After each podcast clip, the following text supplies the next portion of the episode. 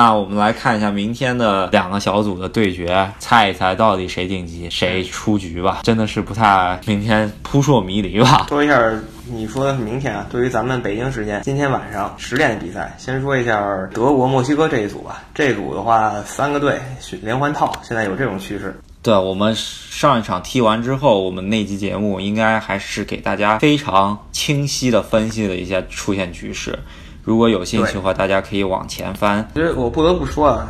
今天晚上十点这两场比赛，我奉劝大家一定要两场一起看，会非常刺激。两场一起看的话，尤其是喜欢德国队的朋友，两场一起看，你就感觉到什么叫做，就能体会到一二年曼城在最后一分钟绝杀了曼联夺冠的感觉。对，因为之前的小组要不就是两队联手出线，要不三队更有希望嘛。就算是今天阿根廷小组垫底起死活生，也是说没有到达。四队都是咬得紧紧的感觉，对吧？因为有一队已经晋级了。这个组的话，谁晋级谁淘汰都还是不好说，都还完全不知道呢。就是今天这晚上踢完以后，三个队里任何两个队都有可能晋级，所以说非常值得同时关注一下。好，我们首先说最不可能晋级的韩国队，这场韩国队必须是大胜。呃，理论上啊，理论上韩国队居然还有希望晋级，这是非常搞笑的一件事。他们必须是在他们二比零胜德。德国之后，寄希望于墨西哥把瑞典做掉，他们就能够偷偷溜进十六强吧？也不能说吧，因为他们如果踢赢了德国队，也是能够为自己证明吧。然后，如果说韩国赢德国，三分出现也算一个小奇迹啊。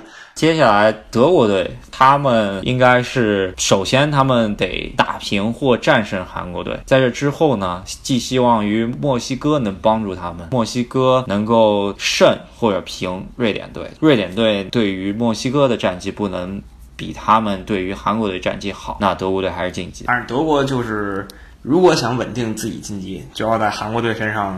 找点存在感，把韩国往死里干，德国基本就稳了。刚才也说了，韩国不会让德国往死里干的，因为他们自己居然还有一线生机，还有理论上的希望。这一场的话，墨西哥也不敢不敢被瑞典往死里干吧？墨西哥虽然两战全胜啊，很少有说两一个球队两战全胜以后居然还提心吊胆的。还挺有意思的，所以墨西哥还是得想办法，至少要比呃，只要逼平就可以了。逼平的话，他们还是稳当出线。如果墨西哥逼平的情况下，德国队相对来说他们晋级的希望更大一点。首先，他们逼平的话，他们是肯定稳稳的小组第一了，七分。然后他们会碰小组第二，但是在逼平的同时呢，他万一最后时刻丢球，不小心被挤到小组第二，或者不小心就被做掉了。他 的意思就是说，他的心态上不能只是一个逼平。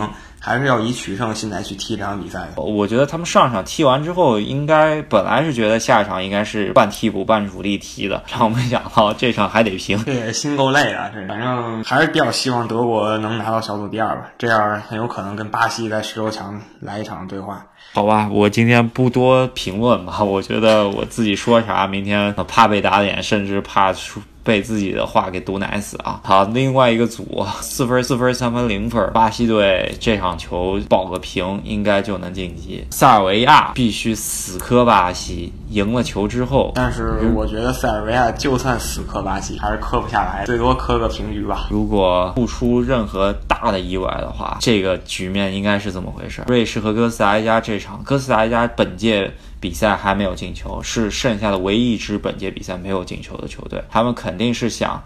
在上届踢到八强如此好的成绩下，还是想给自己挽回一点颜面，不会说是任人宰割的。瑞士队本身他们的进攻上面还是有点问题，除了沙奇里以外，我们也说了，他们可能多倚仗的还是定位球、高举高打的作风，因为他们平均身高很高。像你说的是这样，就是哥斯达黎加矮个子队，然后瑞士高个子队，瑞士可能会轰炸一下哥斯达黎加，然后哥斯达黎加呢也不会坐以待毙，会为了面子攻出来。对，哥斯达黎加的。门将纳瓦斯呢？这一届比赛扑救榜上面应该还是排第一的。然后还有一点，好像瑞士现在队内出了点政治问题吧，不是很稳。非法应该是给了罚单了，嗯，给沙奇里和扎卡，他们都是呃科索沃地区亚美尼亚人的后裔。然后在上一场比赛进球之后，比赛赢得之后，都做了啊亚美尼亚族自己内部的一个民族的手势，相当于是。抗议塞尔维亚人在亚美尼亚地区进行的种族性的屠杀了，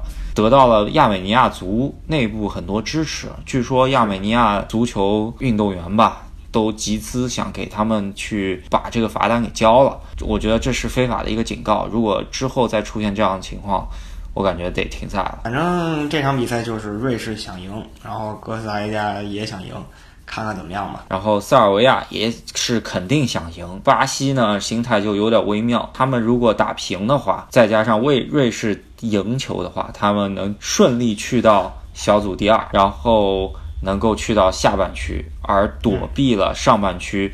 如此恐怖的强队云集的局面，而且他们在 F F 组后面踢，所以说当德国、墨西哥、瑞典、韩国争完这个出线名额以后，巴西可以根据自己想踢的队来决定这场比赛的部署，放下面子去小组第二，这才是比较明智的选择。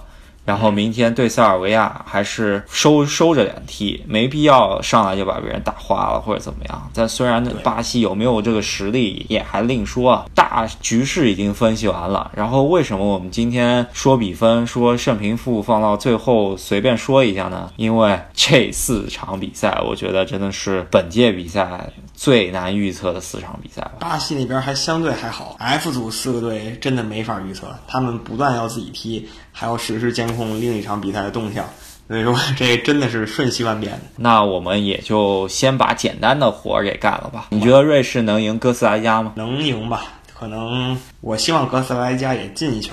所以两边都给点面子，我说瑞士二比一，你跟我这个比分类似，然后我觉得大家还是要防一防平，我觉得一比一也是有可能的，因为瑞士的进攻实力并没有很强，再加上哥斯达黎加的门将确实挺强的，这场就是瑞士不败，接下来是塞尔维亚和巴西，我觉得这场比较保守估计应该是巴西不败，但是我看赛前巴西队内的这种情绪，感觉还是想拿下这场比赛的，巴西。平胜，具体比分，我觉得塞尔维亚应该进不了球。我给巴西一个二比零、一比零这样子的比分。嗯，我完全同意啊。这场比赛，我觉得想更准确的预测，至少要等到北京时间今天晚上十二点，就是 F 组踢完以后，然后你才能大概感觉巴西想对自己的战术有什么安排。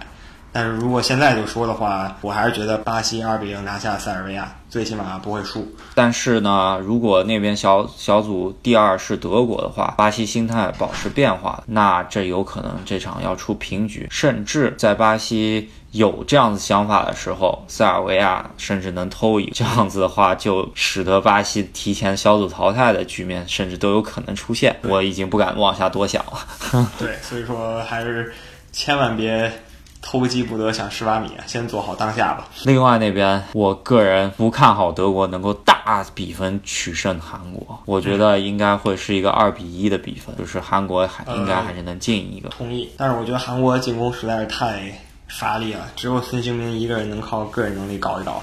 那个二比一的一都不好说吧，二比零或者二比一吧，差不多两个丢球应该是稳。对，就那后卫的中。后卫组合无法让人相信，非常业余上一场。好，接下来墨西哥和瑞典，你怎么看？我希望墨西哥赢吧。我靠，这太难，这是最难猜的。这两个队实力其实不分伯仲，而且风格迥异。那我就随便说一个吧。对，风格迥异，到底谁抱的谁呢？我觉得也不会。就是一剑封喉吧，我猜老莫一比零瑞典。我觉得有可能墨西哥胜率高一点，但是我觉得墨瑞典呢，在还有晋级的希望下，还是会奋力反扑的。老莫这一届感觉上来说还没有后防如此稳，应该还是会丢球。嗯，我看好小比分平局，一比一。如果老莫被两胜以后还没淘汰，真是太可惜了。反正总的来说吧，这场球真的不好说。等我们的节目发布上去以后，大家也可以在评论区里多多讨论。我看昨天有一位球迷讨论的非常热烈，然后他的预测也相当准，就是这位叫做呃追星赶月的朋友，他的预测比我们还准啊，就就把法国队的那个心理状态都给预测对了，四场全中吧，也是非常恭喜。然后如像如此懂球的球迷。也是要多多给我们留言，然后也可以借鉴一下，有另外一个视角去看看一下观众对我们节目的反馈。没错，就是这样。所以今天预测就说这么多吧。今天比赛会非常精彩，大家真的会非常精彩。这是第三第三轮小组赛最最精彩的两组对决出来，结果之后会出现上届世界杯四强的一个对阵，德国对巴西。如果产生了这样子的对决的话，我个人是。已经世界杯真正开始了啊！我们今天就先说这么多。然后大家喜欢我们的节目的话，还是要多听、多订阅、关注一下赫斯基。有想法给我们留言，我们一定会回复，然后会跟你们讨论，会在下期节目中提到你们的想法的。对，呃，我们的节目呢，也是想要多问大家要反馈吧，看看大家到底想听什么。对。